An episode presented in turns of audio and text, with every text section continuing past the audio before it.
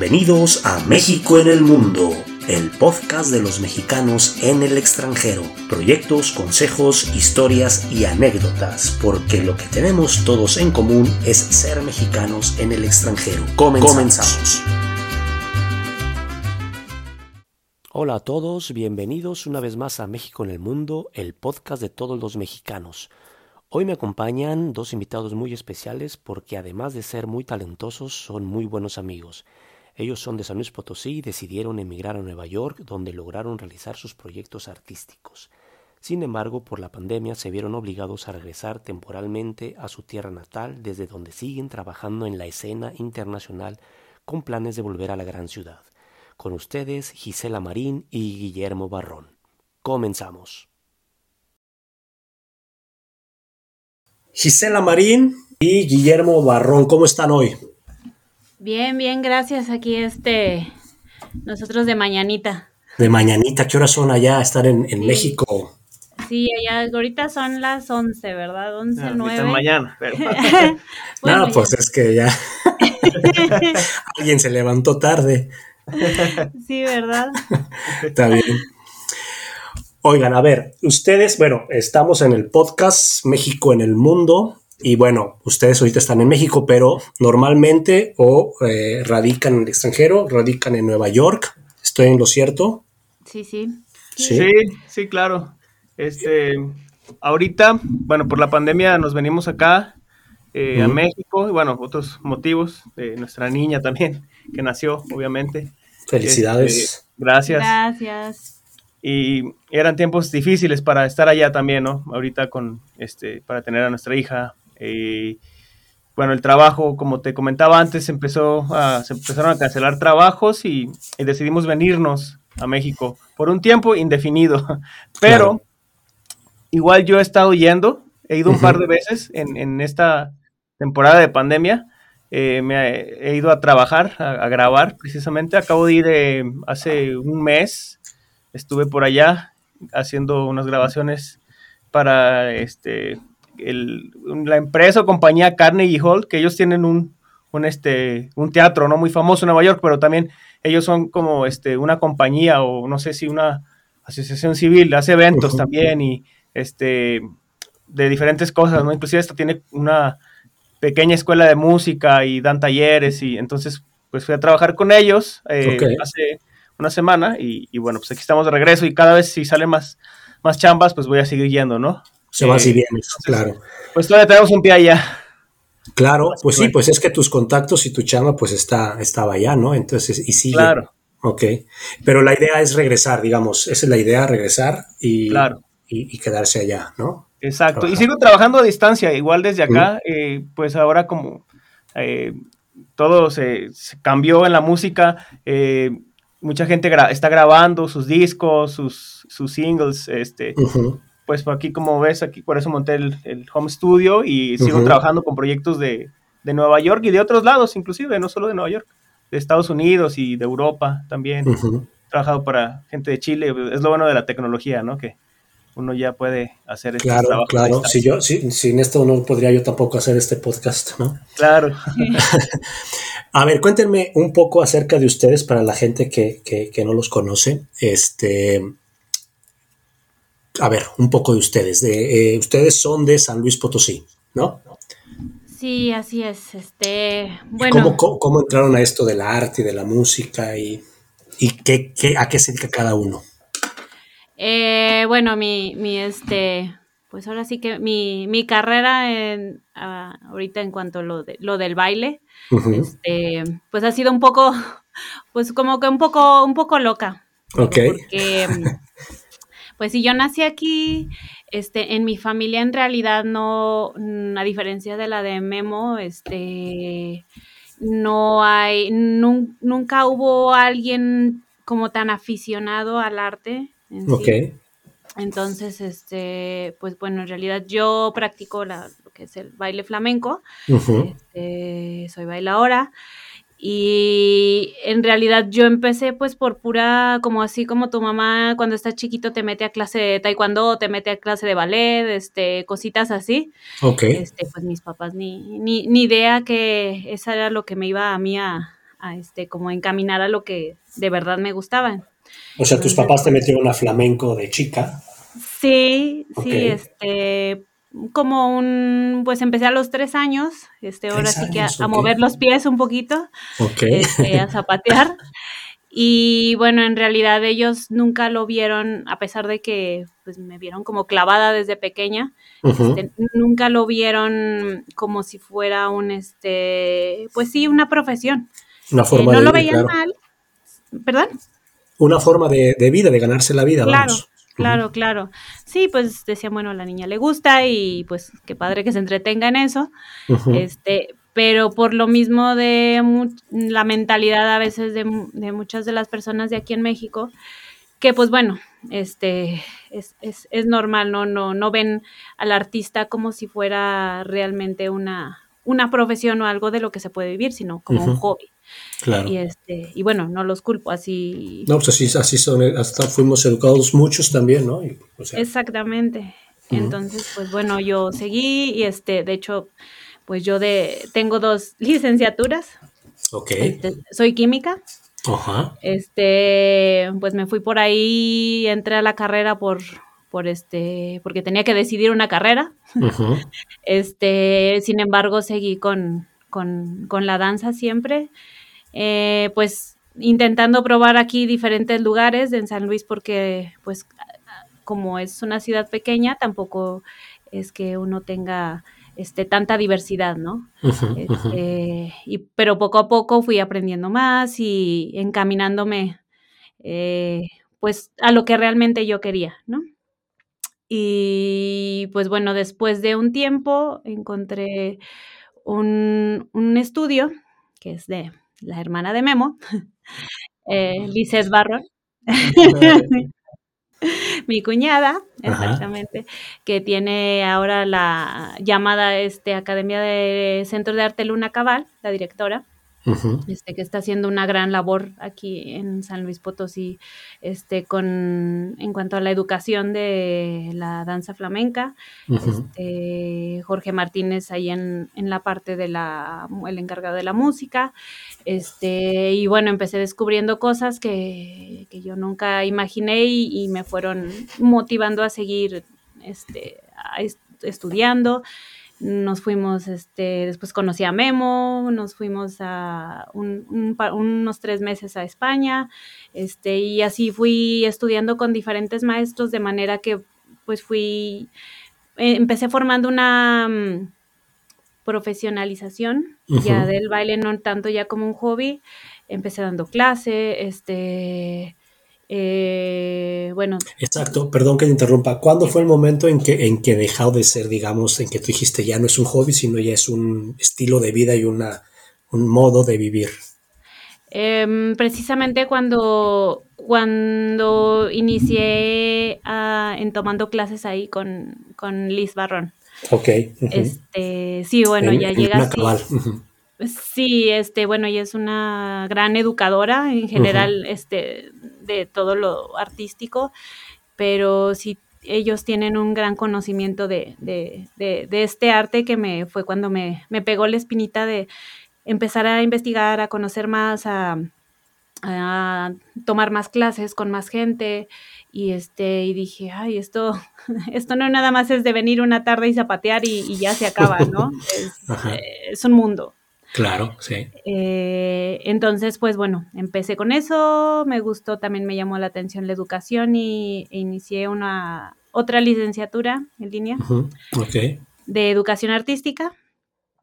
Este, y bueno, para ya tener, digo, tenía la, tengo la experiencia, pero pues a veces también es importante un papelito, aunque uno no lo quiera. Sí, claro, claro. Este, Pues para uno no sabe eh, cuándo. Cuándo lo va a necesitar, cuándo se lo van a pedir a uno, claro. Sí, claro. Oye, oye eh, cuéntanos, eh, ¿quién, ¿quién ha sido o sí, quién ha sido tus maestros? ¿Hay alguien conocido? o maestras o con quién has bailado? Bueno, este, eh, bueno, como, como lo comentaba, pues aquí inicié con, bueno, empecé en Bellas Artes, hay talleres ahí de, de música, de danza, fue cuando estaba pequeña. Eh, después cuando fue mi, que ya lo puedo decir que empecé como en serio, fue con, como lo comentaba, con Liz Barrón, en su academia, y hubo varias maestras que, que este, era lo que me gustaba mucho y cada quien me aportaba diferentes cosas. Este, fue cuando precisamente conocí a, tu señora esposa, ahí creo que llegamos. a bailar juntas. Sí, a bailar juntas. Este, mm, bueno, en, aquí en México eh, nos tocó también tener el, el, placer de recibir a una gran bailadora, este, la Winnie Amaya, eh, mamá de Karime Amaya, que es una bailadora reconocida internacionalmente.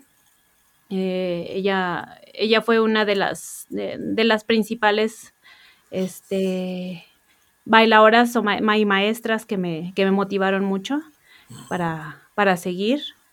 Em, después también nos fuimos a, estuvimos un año viviendo en Jalapa, ya cuando ya estaba con Memo.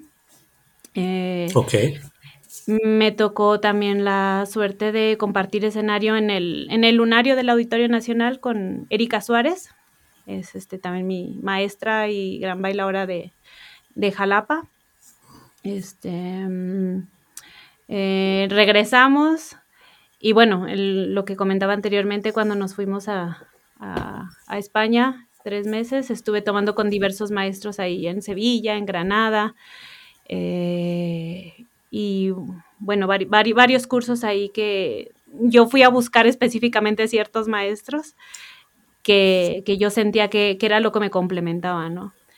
Y bueno, ya aquí más actualizado, en Nueva York, ah, bueno, allá hay, hay mucho, no tanto como España, pero sí hay mucho movimiento muy interesante, tanto de flamenco puro como pues siendo una ciudad este muy cosmopolita, eh, mucha diversidad y este hay muchas fusiones y eso, entonces tomé clase con Sonia Olla, este también gran bailadora mm, española, pero radica allá, y con Nélida Tirado, también, este, todos ellos son, son, ellas son reconocidas, este, tanto allá como internacionalmente, que pues sí me han aportado bastante, ¿no? Entonces, este, me han, me han motivado a seguir, a seguir y, bueno, con algunas de ellas tuve la oportunidad de, de compartir escenario y seguir aprendiendo. Muy bien. Oye, ¿y qué, qué, este, qué proyectos se cortaron con, con esto de la pandemia? ¿Tenías proyectos a futuro que se cortaron, que se quedaron ahí en stand-by?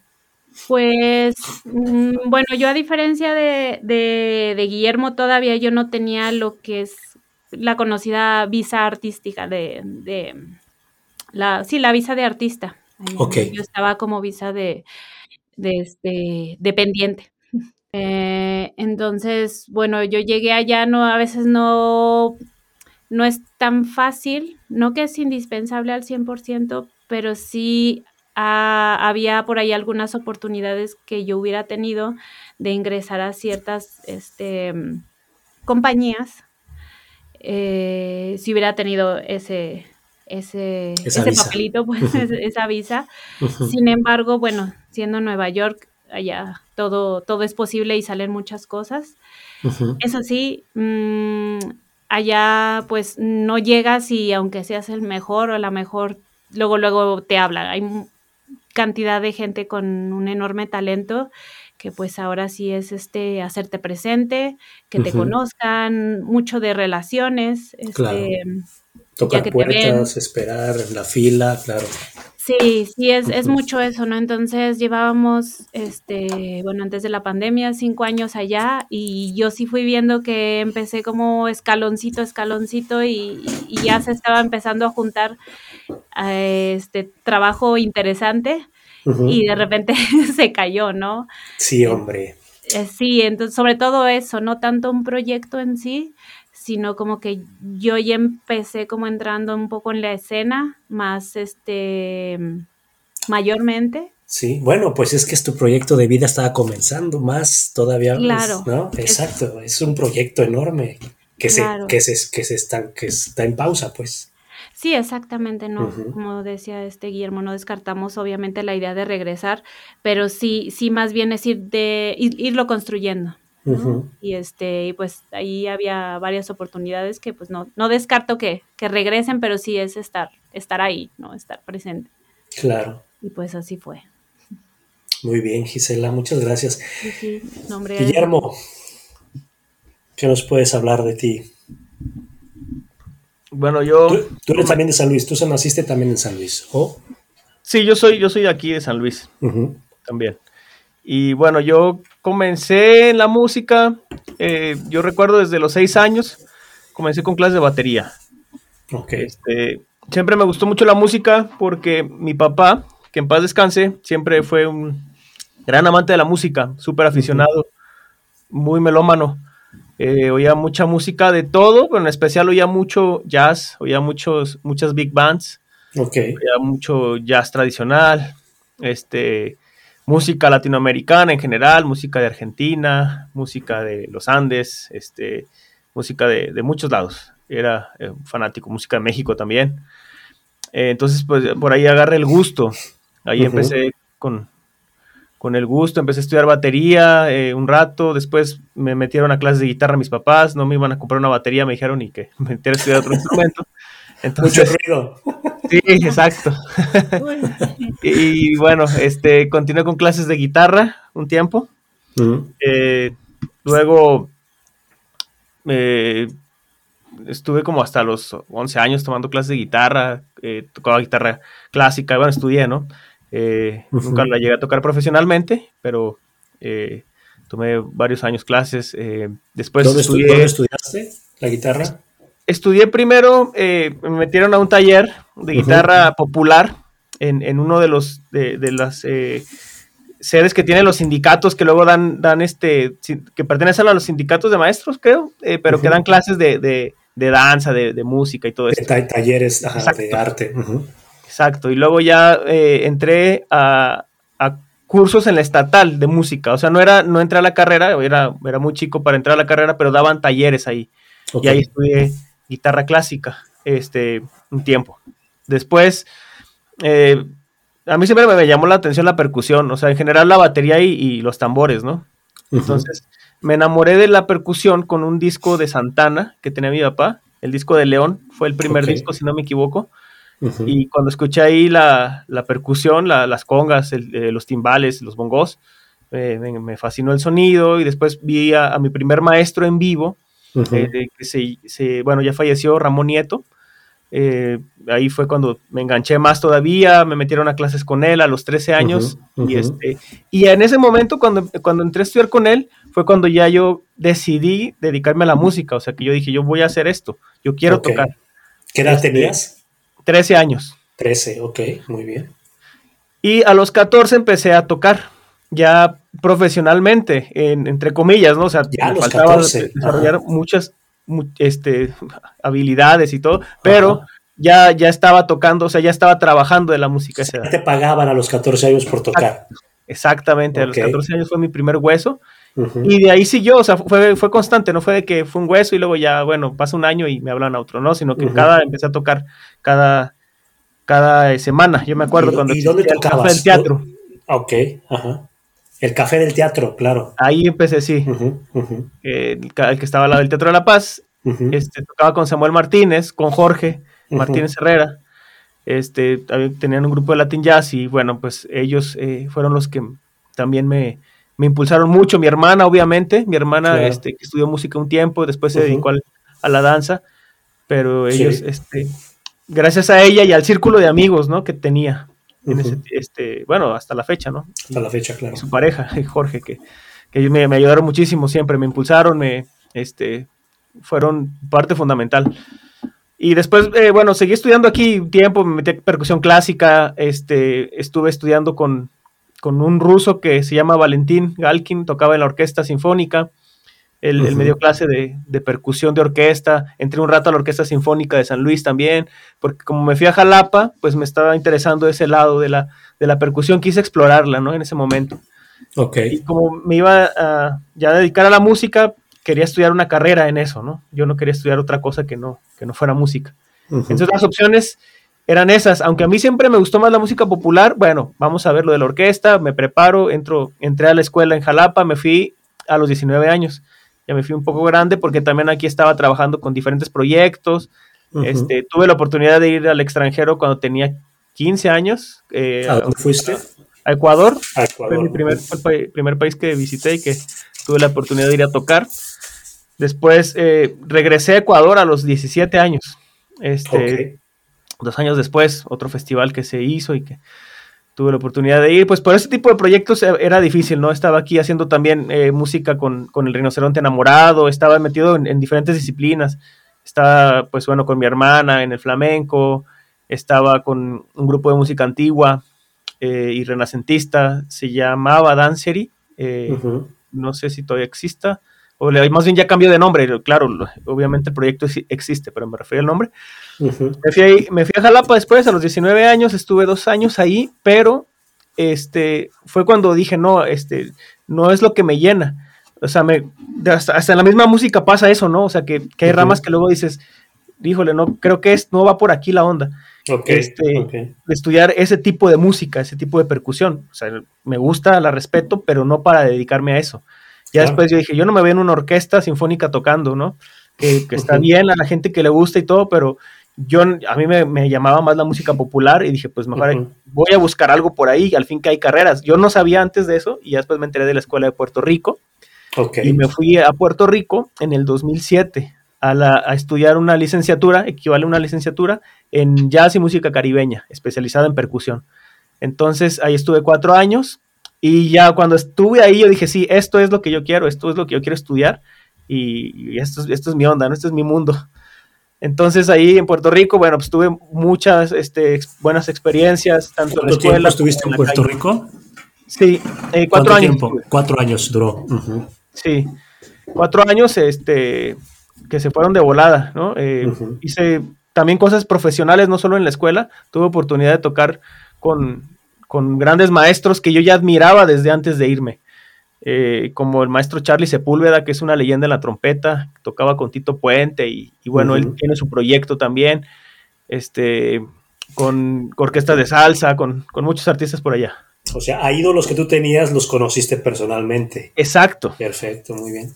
Y este, y tuve la oportunidad de, tocar música de allá, de Puerto Rico, música de, de, folclore eh, afroboricua, como la bomba, como la plena. Este, y bueno, como te decía, estuve en orquestas de salsa también, eh, proyectos de, música original también, fusión. Y bueno, eh, fue, fue una gran temporada ese tiempo que estuve allá y pues no se diga lo que aprendí en la escuela también. Y regresé a San Luis un tiempo, estuve aquí eh, como tres años, fue cuando nos fuimos a Jalapa, nos fuimos a España, Gisela y yo, este, y yo entré a trabajar, a, aquí estuve trabajando en el Centro de las Artes, estuve dando clases, este, entraba y salía, porque como fuimos a España, luego regresé, volví a entrar, luego me fui a Yasub, a, es un departamento que tiene la Universidad Veracruzana, eh, una escuela de jazz, específicamente. ¿En este, dónde? En Yasub. Jazz, Jazz V. Jazz V. Este, Jazz UV, más bien. Ok. Eh, esa es una, es una, es como es una facultad de música dedicada al jazz. Porque también en, Jalapa está pues la, de música eh, clásica, que es donde estuve. Y luego está, abrieron, pues no hace mucho, este departamento de jazz con grado de licenciatura y me contrataron ahí para ir a dar clase. Ok. Estuve un año dando clase ahí de ensamble, de teoría, de instrumento, daba clase de batería, daba clase de percusión también. Inclusive estaba en la coordinación artística, me, metía cuestiones ya más eh, burocráticas. Y bien, pero pues tampoco era lo que quería, ¿no? Y platicamos Gisela y yo y dijimos, pues vámonos a, vivir a Nueva York ya, así. Fue como poquito... Así, como si fuera algo muy fácil. sí, sí, sí. Y tuve también, bueno, nos motivaron unos amigos que, que ya teníamos allá. Ajá. Este, así de que vénganse, aquí está bien. No hay nada seguro, o sea, pero vénganse, ya va a salir. A esa venirse a la aventura, o sea. Claro, claro, estaban más jóvenes, ¿no? Y, este, y estaban buscando algo y, pues bueno, los movió. Exacto. y bueno, ahí estuvimos cinco años. este, en Nueva York, que también esa etapa, como ya te dijo Gisela, ¿no? Fue este, una etapa muy este, enriquecedora. Yo pude viajar mucho. Es cuando más he viajado, cuando estuve en Nueva York. Eh, viajé a, Europa varias veces, estaba yendo a Austria, este, estuve yendo a, fui a Chipre, fui a Japón, eh, Australia, a Jamaica, a Noruega. Y bueno, a veces en, un mes y cada semana a veces viajaba, ¿no? De que, bueno, decía Gisela, ya, voy, ya llegué, voy a agarrar mis cosas, ahora voy a otro viaje. ya llegué, ya me voy. sí. ya me voy. y, como, bueno, pues Nueva York es un, lugar de, donde salen muchos vuelos y todo es como muy, este, tú sabes, muy fluido, ¿no? En ese aspecto. O sea, este, ni se sentían a veces los viajes, ¿no? Cuando eran a Europa. Pero bueno, Australia obviamente sí, ¿no? A Japón, eso sí eran viajes claro. Pero de ahí en fuera no, pues, este, eso me gustaba mucho. eso extraño mucho. Oye, pues fíjate, ¿a dónde te llevó esa pequeña batería que te compraron cuando eras pequeño, eh? sí, exacto. Fue el comienzo de todo eso. Sí, sí, sí, ¿no? Y, y pues bueno, vivir en Nueva York también, no solamente por la escena musical, sino por el ambiente, o sea, la ciudad, lo que representa, todas las culturas que representan. La diversidad. Exacto. Eh, la, también la seguridad, eso era algo que que hablaba mucho con Gisela, que hablamos mucho. ella, llegaba a veces de, bailar a las eh, una de la, mañana, así, dos de la mañana, y como si nada. Ok. Y vivíamos en el Bronx, nosotros. Que dicen que, la, que, ya ves que está el mito que el Bronx es muy peligroso, no, hombre. El Bronx es un, este, un borough súper amigable, ¿no? No es un barrio, la gente cree que también es un barrio, no es un barrio, es, es, un, es como un municipio. Sí. Donde hay muchos barrios, pero es muy amigable, o sea, en general, este, muy tranquilo. Eso, eso también es algo que, nos gusta mucho de ella, esa, esa seguridad, esa tranquilidad, ¿no? Y bueno, este, yo acordándome ahorita también digo, es como tanto la mezcla de culturas que pues nos decían, y no extrañan México, y yo sí, sí extraño obviamente México, la comida, este, el ambiente, pero como hay tanta diversidad y hay tanto latino ya, ya, eh, pues precisamente ahí, sobre todo ahí en el Bronx, nos encantaba esa parte porque es, te, te, acoge mucho, ¿no? Oyes al vecino hablar en español y yo he escuchado por ahí unas canciones de Selena en el departamento de al lado, unos africanos, por allá, un hindú abajo que ya estaba cocinando, no sé, curry. Algo, algo muy especiado. Claro, entonces ya salía el vecino y ya te saludaba. digo, en esa sección hay, hay, hay muchas, este, Manhattan ya es como más, este, no quiero decir más fresa, pero, pero hay, hay, zonas también ahí. Entonces, en esa parte donde vivíamos, pues te hacen sentir como que, como que no estás tan lejos, ¿no? De, de, tu país. De casa. Entonces, este, sí fue un, una parte, parte importante, por lo menos para mí, de no sentirme como tan, tan alejada, ¿no? Y, sí, tan extraña, tan, tan, tan, sí, alejada de... Me complementaba ahí con todo el, ambiente. Y tacos se encontraban por todos lados, me imagino. Claro. Sí, sí, de, todo tipo, pero sí teníamos ahí nuestra, nuestra taquería favorita, ¿verdad? Claro. ¿Ah, sí? Este, sí, mucho más caro que un taco de aquí, pero lo valía. No, bueno, lo valía, claro. Pero esa es una taquería a la que yo iría. O sea, si estuviera aquí, iría, ¿no? No, es de que, porque, ah, bueno, es lo que hay, hay que, pues está bien, está decente. No, o sea, estaba muy, estaba rica, ¿no? Vendían tripa, vendían suadero, vendían buche. ¿Cómo se llama la taquería? Ya hazle publicidad, ¿cómo se llama? Tacomix. Tacomix, ok. Está en la 116, entre la segunda y la tercera avenida. Vamos a ver si escucha este podcast. y bueno, hay, hay, otras que nos recomendaron, de hecho, que dicen que son mejores, pero nunca fuimos. Este, que está en Chelsea Market, creo. No, no estaba, había una, tenía como una sucursal de Times Square. Sí, sabes cuál te digo, ¿no? Ya se me olvidó el nombre, pero de hecho quería ir ahora que fui. Digo, estoy en México, aquí tengo tacos, pero sí es la curiosidad. claro. Y no me acuerdo de la otra, pero bueno, esa, las que probamos de todas, esa para mí era la, mejor. Claro. Para nosotros. Sí, sí, sí. ¿Y qué hay ahí? Hay de todo. Muy bien. Oye, Guillermo, ¿y qué, qué, este, qué proyectos tenías que se quedaron así, este, en stand-by allá en Nueva York. Bueno, sí, este, sí me pesó bastante porque sí había algunas cosas, este, pues buenas, tanto de por la cuestión económica como por, por currículum, ¿no? También. Claro, claro. Eh, iba a tocar algo que me dolió mucho, este, iba a tocar con un pianista que se llama Chano Domínguez, que es muy conocido en el ambiente del, jazz y del flamenco, de, esta mezcla. Es, es, un ícono. Yo tuve la oportunidad de conocerlo allá, fui a su casa dos veces, este, platicamos, iba a tocar con... Eh, él viaja mucho, ¿no? Él, vive en Barcelona y Nueva York, estaba en parte, ahorita ya, ya no está en Nueva York. ¿Él de dónde es? Él es de Cádiz. Es español, ok. Sí, entonces, pues bueno, es, este, los que estamos en, este ambiente de, este tipo de música, pues eh, es algo muy significativo, ¿no? Y, que te hable para tocar y iba, a tocar en abril en un festival de jazz en, Princeton, en New Jersey. Este, y bueno, eso se canceló, eso me dolió mucho, porque iba a ser con él, este, más que por el dinero era por tocar con él, ¿no? Claro. Y decir, voy a tocar con Chano. Claro, tuve la oportunidad de ensayar con él, de, de platicar, de, de, llamear, de como decimos, llamear es el palomazo, ¿no? En, su casa, de escuchar música. eso fue algo muy, muy enriquecedor también. Pero quería tocar con él en vivo, ¿no? Y, y decir, yo toqué con Chano Domínguez. Eh, y tenía un, festival de, de, flamenco también, este, con un saxofonista muy bueno eh, de los jóvenes que están haciendo también flamenco jazz español, se llama Antonio Lizana. Se lo recomiendo muchísimo, canta increíble, toca saxofón increíble, es un tremendo músico. Y, bueno, eh, él estaba yendo temporadas a Nueva York y esta es la segunda vez que yo ya tocaba con él. Ya, ya habíamos hecho un, concierto precisamente antes de que se cerrara todo. Y este, hicimos un concierto ahí en Queens, en, en, un, en un, lugar muy emblemático en Nueva York que se llama Terraza 7. Luego, iba, luego venía lo de, lo de Chicago, el Festival de Flamenco, y pues se cayó.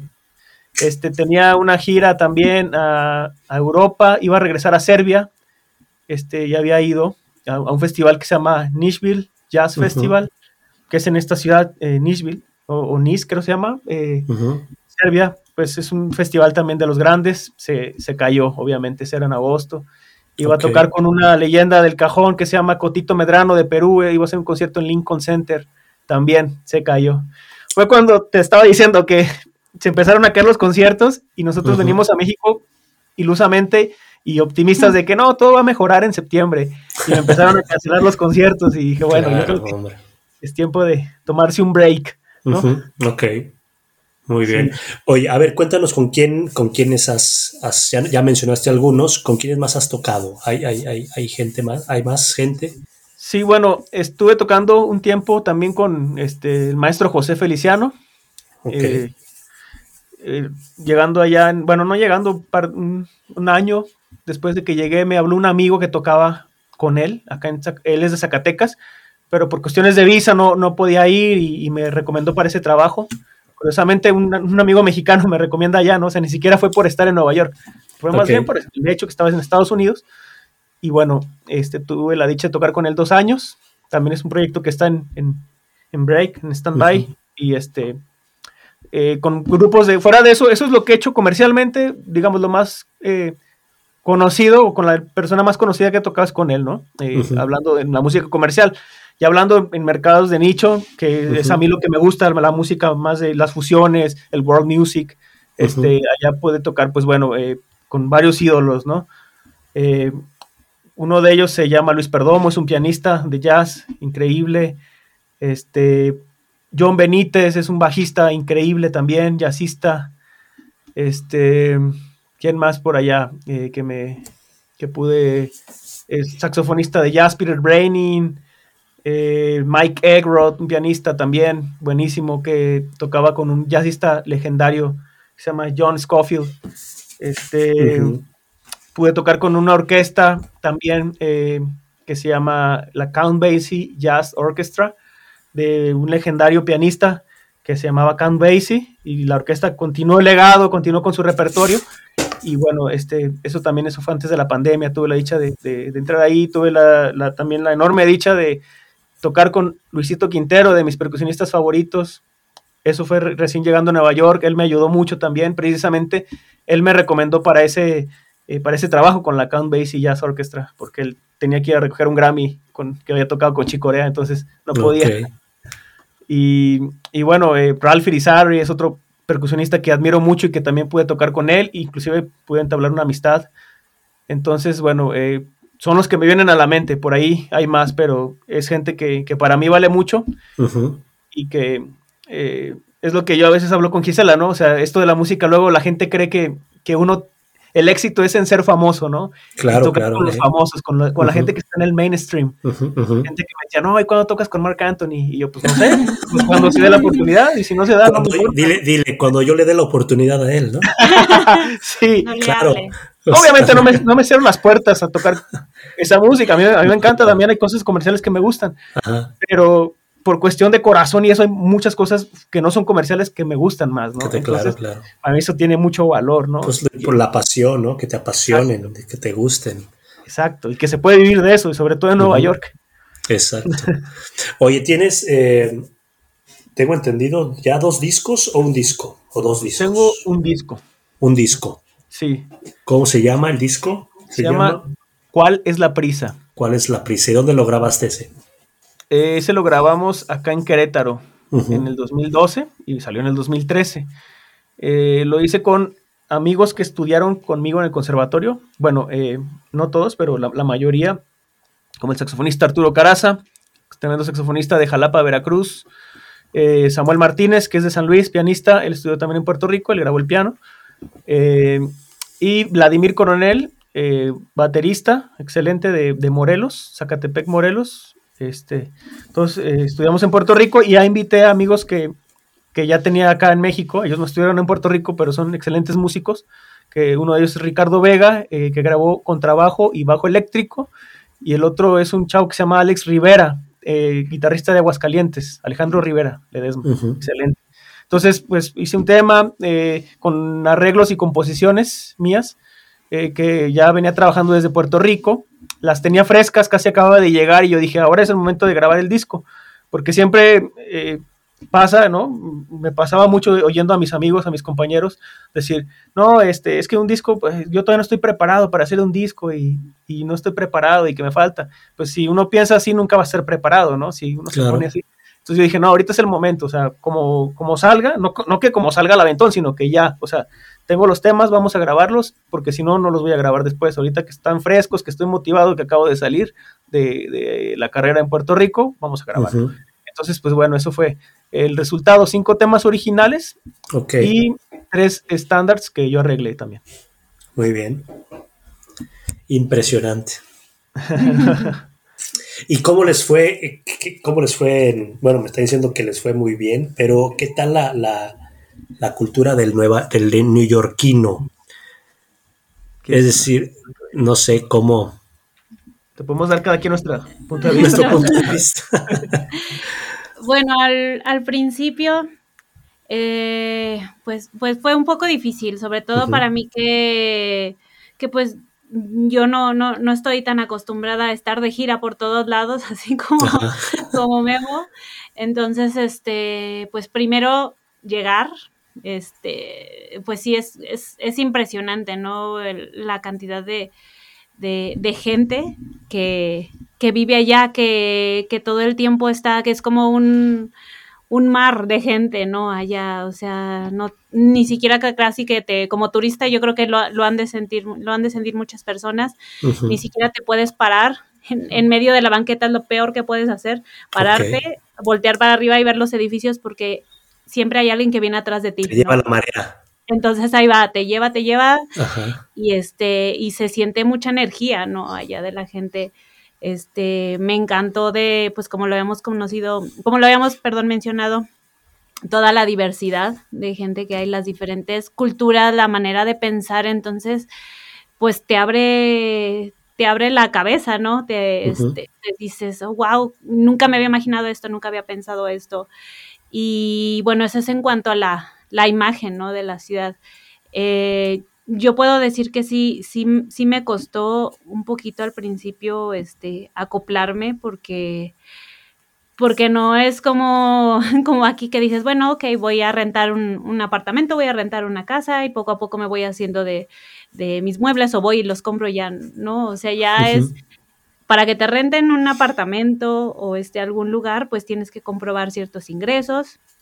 Este, claro, carísima la renta ya.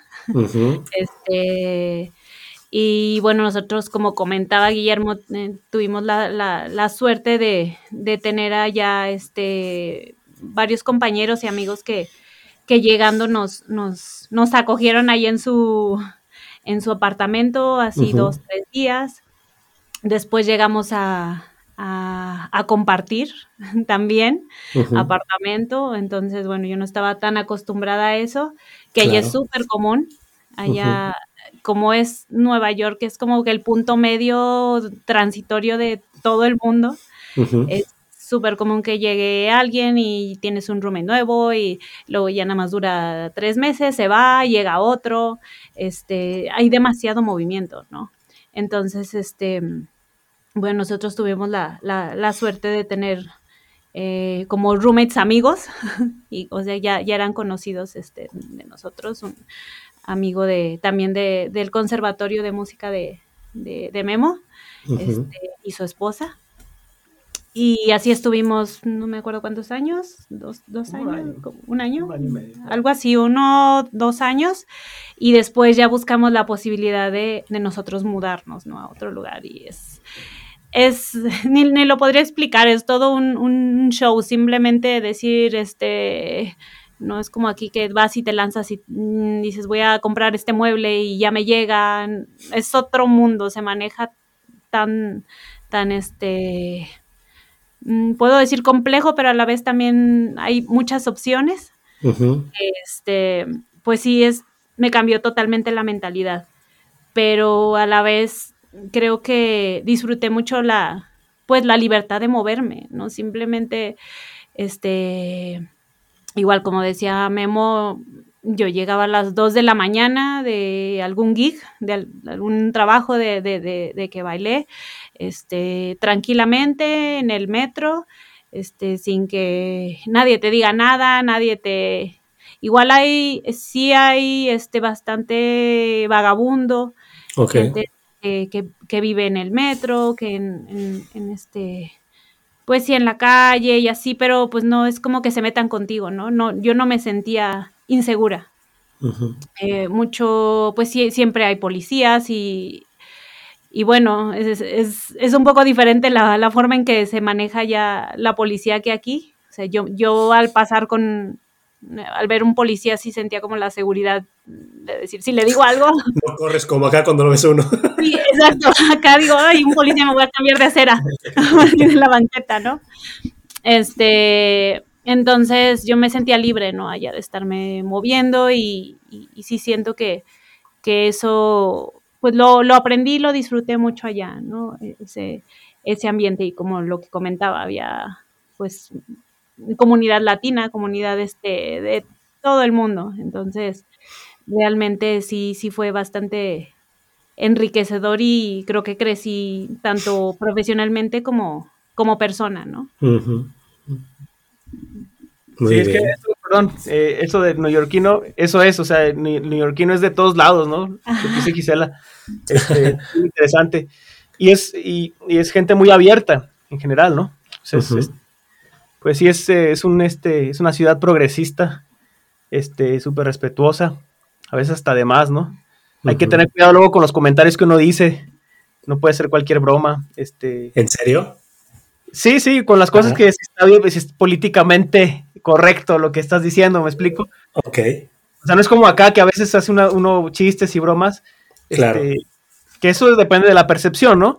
Pero a veces dices, bueno, es de mal gusto, pero a veces dice, bueno, no es de mal gusto, pero porque aquí estamos acostumbrados, pero si los dices allá, puede ser algo que ofenda, ¿no? A su cultura, claro, Exacto. es diferente, claro. Cuestiones de razas y eso, que bueno, eso es algo delicado. Este, claro, claro. Que, que, entre uno, pues sí, puede echar el desmadre con, hasta con riéndonos de uno mismo, ¿no? Como a veces el mexicano, que sí, sí, tu propia cultura.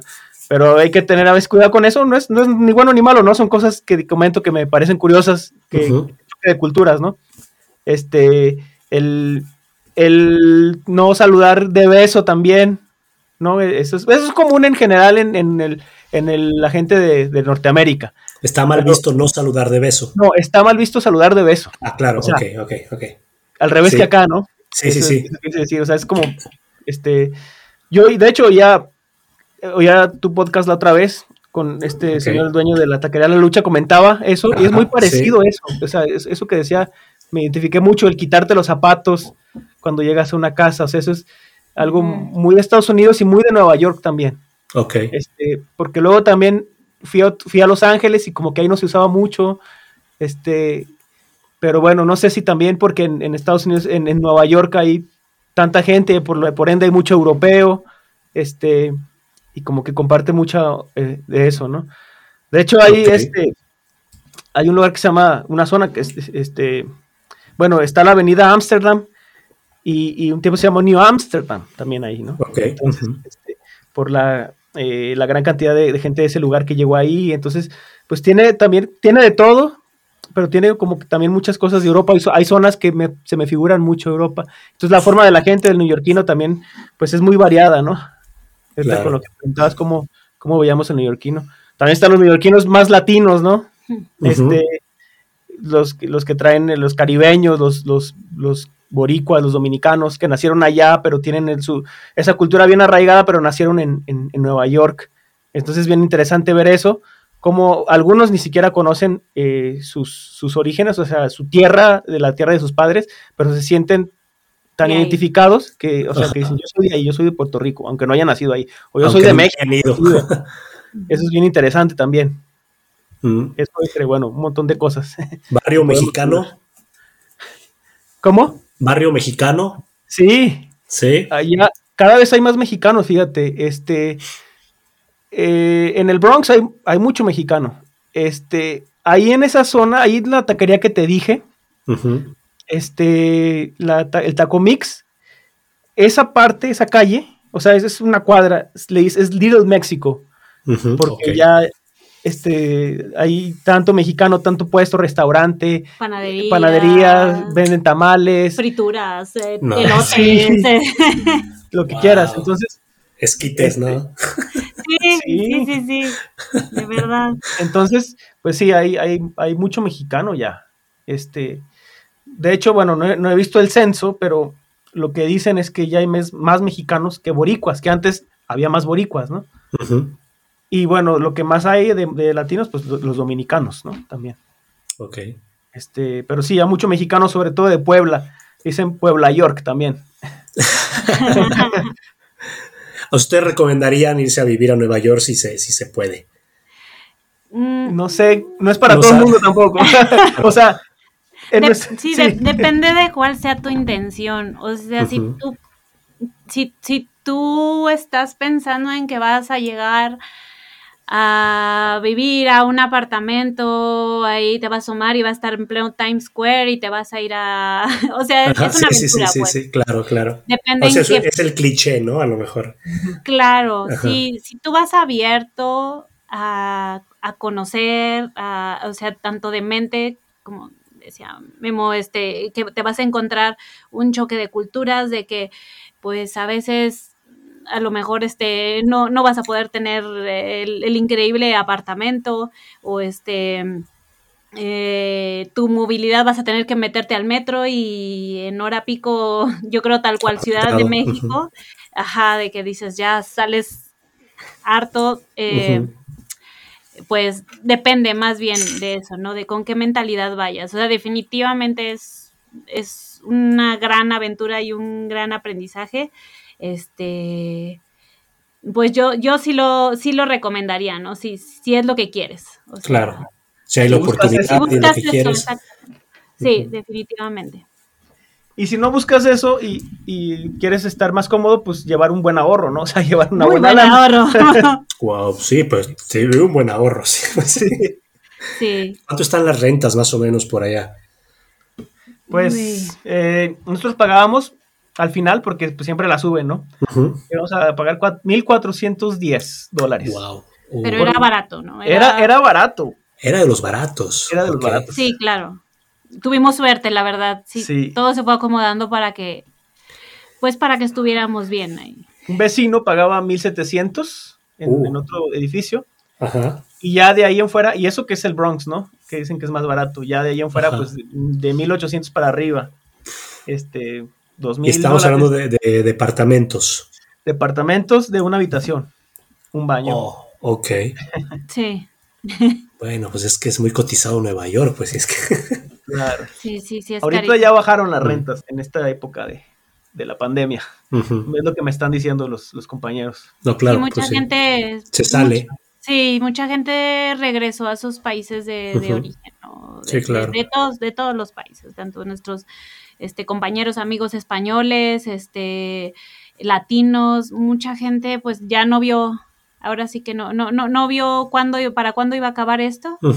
Y este, y no, pues ya no era posible mantener una renta sin, pues sí, sí, claro, sin proyectos, sin trabajo, claro, sí, sí, sí. Exacto, por eso.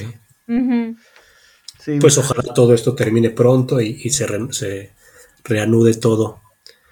Sí, ahí va poco a poco. Ahí va, ahí va, sí. Bien, pues se está acabando el tiempo, jóvenes. Les agradezco mucho. ¿Algo que quieran agregar? Un saludo a la abuelita. no, hombre, gracias a ti. Este, no, pues realmente, pues nosotros aquí estamos platicando nuestra experiencia este, fuera. Eh, creo que nos, sí nos quedamos con, con ahorita con ganas de, de, seguir. Siempre, siempre hay de dónde seguir aprendiendo, experimentando. Este, sí tenemos la, la inquietud de, de, regresar principalmente ahí, por eso, este, por tanto movimiento que hay. Eh, no descartamos que a lo mejor también alguna vez sería Europa, pero Acá realmente. Los recibimos. ¿Perdón? Acá los recibimos con los brazos ah, Muchas gracias. Sí, sí, tenemos ahí la espinita también, pues ¿verdad? hay que aprender alemán. Sí, esa es la cosa. Échale ganas. Eh, sí, sí, el inglés todavía así como que. este, pero bueno, ahí tenemos un, un piecito puesto y, pues esperamos poniendo, poder regresar o, o este, continuar con otros proyectos. Muy bien. Sí, pues muchas gracias por la invitación, Alex. Se pasó muy rápido el tiempo aquí platicando. Se pasa este, rápido platicando, sí. Y más con una cervecita. Uf, sí, a la otra hay que traernos nosotros la, la nuestra. Muy temprano aquí. Pero sí, como decía Gisela, o sea, no es para finalizar, o sea, eso fue nuestra experiencia, eh, parte, ¿no? Es un resumen.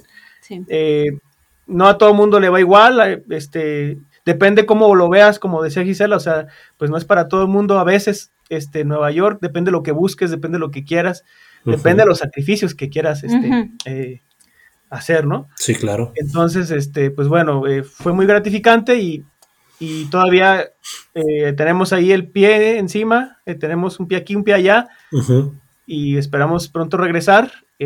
invito a la gente que, este, que quiera conocer esta ciudad que, que se anime, que vale la pena sí, no es, perdón. No, sí, sí. Sí, que no, no es nada más este la parte turística, ¿no? Que se animen también a, a, conocer la, el otro lado de Nueva York.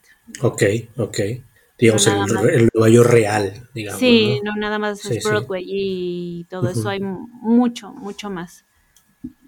Y sí, bueno, básicamente eso, este, básicamente que conozcan los, los barrios emblemáticos, este, la cultura real de, de Nueva York, no, no lo turístico este, la comida de todo el mundo, ¿no? Eso es increíble también. Sí, me imagino que ha de haber de todo, ¿no? Es decir, allá no batallas de nada. Exacto. y bueno, pues eso, Alex. Muchas gracias. Muy bien. Redes sociales, ¿dónde los podemos encontrar? ¿Dónde los pueden contactar? Bueno, eh, yo estoy en Instagram como eh, arroba G Barrón. Eso es este mi nombre de usuario. Así también el fanpage de, Facebook también lo pueden buscar así. Les aparece si pones lo mismo, arroba gbarronmusic. Me faltó el music. Este, lo pones en el buscador y sale la página para que le den like. Y este. G Music. Exacto. Ok. En Instagram, en Facebook, así estamos. Y, bueno, YouTube, Guillermo Barrón Music. Eh, mi página web es gbarronmusic.com como el nombre de usuario, fácil. Muy bien.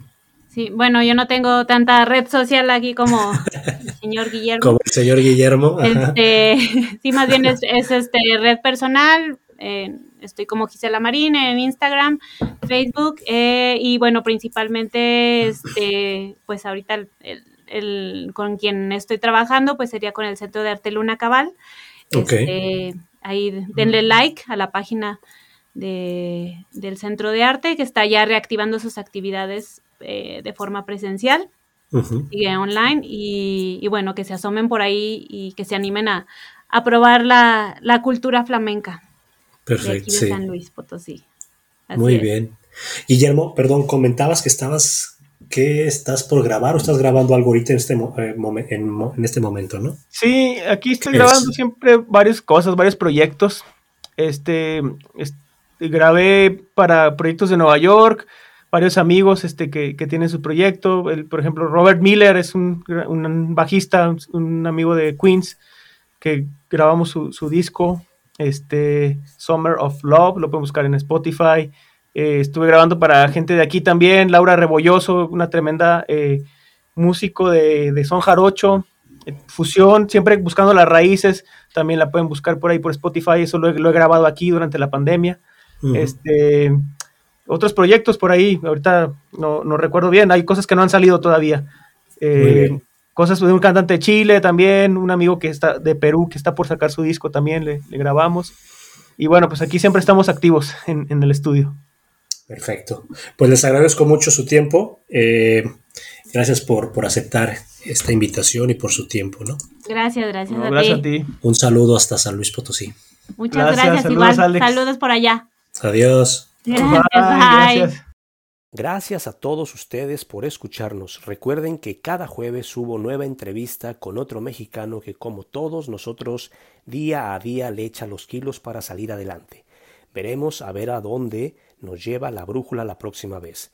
Mientras tanto, hay los vidrios.